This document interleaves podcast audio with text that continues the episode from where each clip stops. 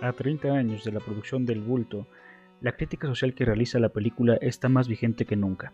Lauro, periodista mexicano, cae en coma tras recibir un macanazo el 10 de junio de 1971, en el acontecimiento conocido como la matanza del jueves de Corpus o el halconazo.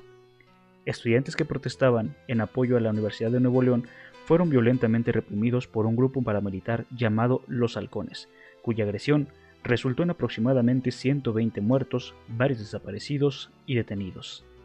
El hecho sucede en el contexto de la Guerra Sucia o periodo de represión contra movimientos de oposición de izquierda por parte del gobierno mexicano que abarca de los años 60 a finales de la década de los 70. El incidente más emblemático es la matanza del 2 de octubre de 1968 en la Plaza de las Tres Culturas de Tlatelolco, en un momento coyuntural donde la Guerra Fría permeaba la política nacional. El comunismo era visto como un mal a erradicar que justificaba el uso de la violencia y por tanto la represión de los estudiantes. Lauro, protagonista de la cinta, despierta 20 años después del episodio para encontrarse con un mundo totalmente cambiado, al que desconoce y es incapaz de vincular con el pasado. La cinta dirigida y protagonizada por Gabriel Retes fue realizada en 1991 con el apoyo de la cooperativa Río Miscuac. La familia de Retes protagoniza esta película, con su hija Gabriela Retes como Sonia, Lourdes Elizarrarás como Adela, su madre Lucila Balzaretti como Elena, Juan Claudio Retes como Daniel. Asimismo, cuenta con actores de gran talla como Héctor Bonilla, quien coprotagonizó Rojo Amanecer, y Luis Felipe Tobar como el Dr. Alfonso, y asistente de producción. El guion estuvo a cargo de Gabriel Retes y María del Pozo. La fotografía Jesús Chuy Chávez y la música a cargo de Pedro Plasencia. La cinta fue acreedora del premio Ariel a Mejor Edición y a tres nominaciones en las categorías Coactuación masculina, Actriz de cuadro y Música. La película del bulto encarna la necesidad de no olvidar el pasado y de fungir como testigo de dos épocas marcadas por distintas ideologías. A través del personaje de Lauro se insta a tener memoria, a tomar posición política frente a lo que acontece en el país. El periodo de más de 10 años de la Guerra Sucia se condensa en la secuencia inicial de la película El Bulto. En el segundo 023 al minuto 529 inicia con texto de fondo negro para pasar a presentar el plano medio al líder de los halcones dando instrucciones para reprimir la marcha estudiantil. El blanco y negro de la secuencia da cuenta de que pertenece al pasado dicho suceso, cada que el jefe afirma algo, suena un disparo y se congela la imagen. No creen en México, no creen en la institución, son comunistas. Vamos a darle una lección. Dichas afirmaciones representan el pensamiento del gobierno en el contexto de la guerra sucia. La conjunción entre imagen y sonido acrecentan la sensación de violencia, la cual explota en tomas posteriores. El líder se mantiene a cuadro hasta enfocar a los halcones que se preparan para la represión. Se nos presenta Lauro, tomando fotos en la movilización a través de un plano medio. Suena de fondo, el pueblo, unido, jamás será vencido. Y se alternan en planos generales. A cada disparo se inmoviliza la imagen, lo que simboliza la muerte, al detenerse la vida de una persona. El sonido de los tambores no hace sino acrecentar la tensión que desemboca en el enfrentamiento entre halcones y estudiantes. Los movimientos de cámara se vuelven agitados, al ritmo que aumentan el número de disparos. La música se desvanece hasta la última toma donde Lauro yace tras el golpe. La transición a la siguiente secuencia se realiza con el sonido del monitor del hospital, mientras emite un pitido. Se acerca la cámara al cuerpo de Lauro hasta corte. Con unos pocos diálogos se entrevé la postura de un gobierno opresor frente a los movimientos estudiantiles.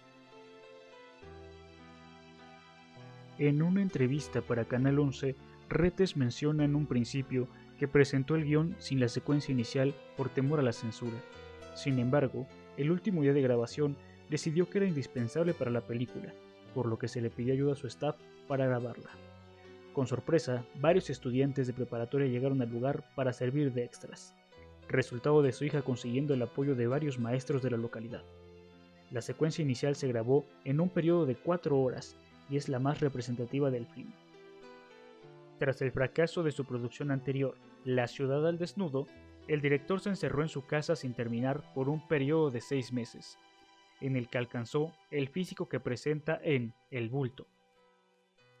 La película se sitúa en la arquitrama, término de Robert Mackie para clasificar las tramas, a causa de que la historia se desarrolla en un tiempo lineal, del 71 al 91.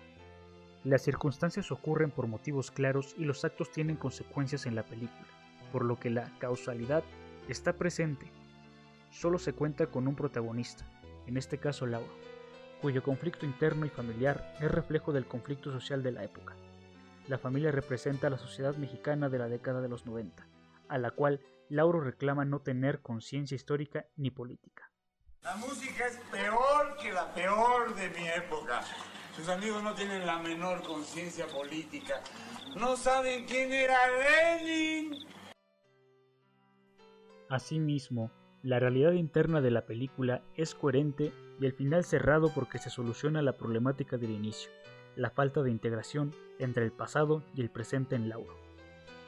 El cambio en el protagonista se efectúa a través de golpes de efecto dados por su relación con Adela.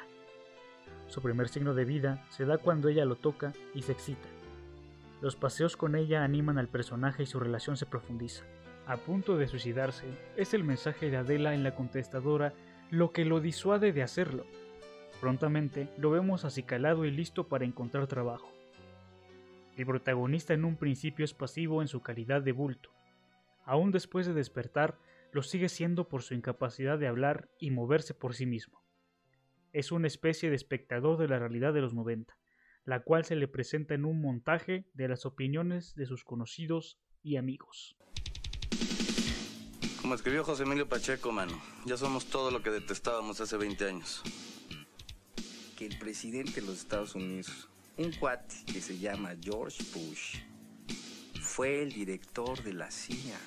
Con eso del Tratado de Libre Comercio, nos va a ir de maravilla, Lauro. Mi editorial en cuatro palabras, mano.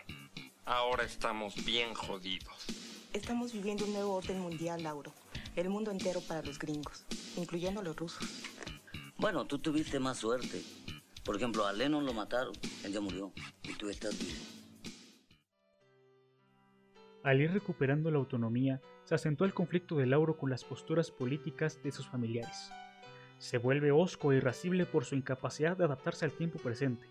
Somos testigos de su transformación final en el clímax y desenlace de la curva dramática, cuando él se vuelve completamente autónomo. Ya no necesita de las muletas para caminar y se reconcilia con su familia en la secuencia final. Se puede leer al bulto entonces como aquella parte de la sociedad que no piensa ni actúa por sí misma, pero que deja de ser bulto en cuanto tiene autonomía de pensamiento y de acción.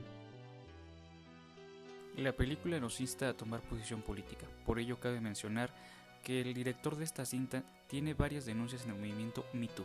Sin embargo, la crítica social que nos muestra sigue vigente. Guión, investigación y edición, Valeria Dafne Pérez Cuevas. Voz, Airán Tapia Camargo.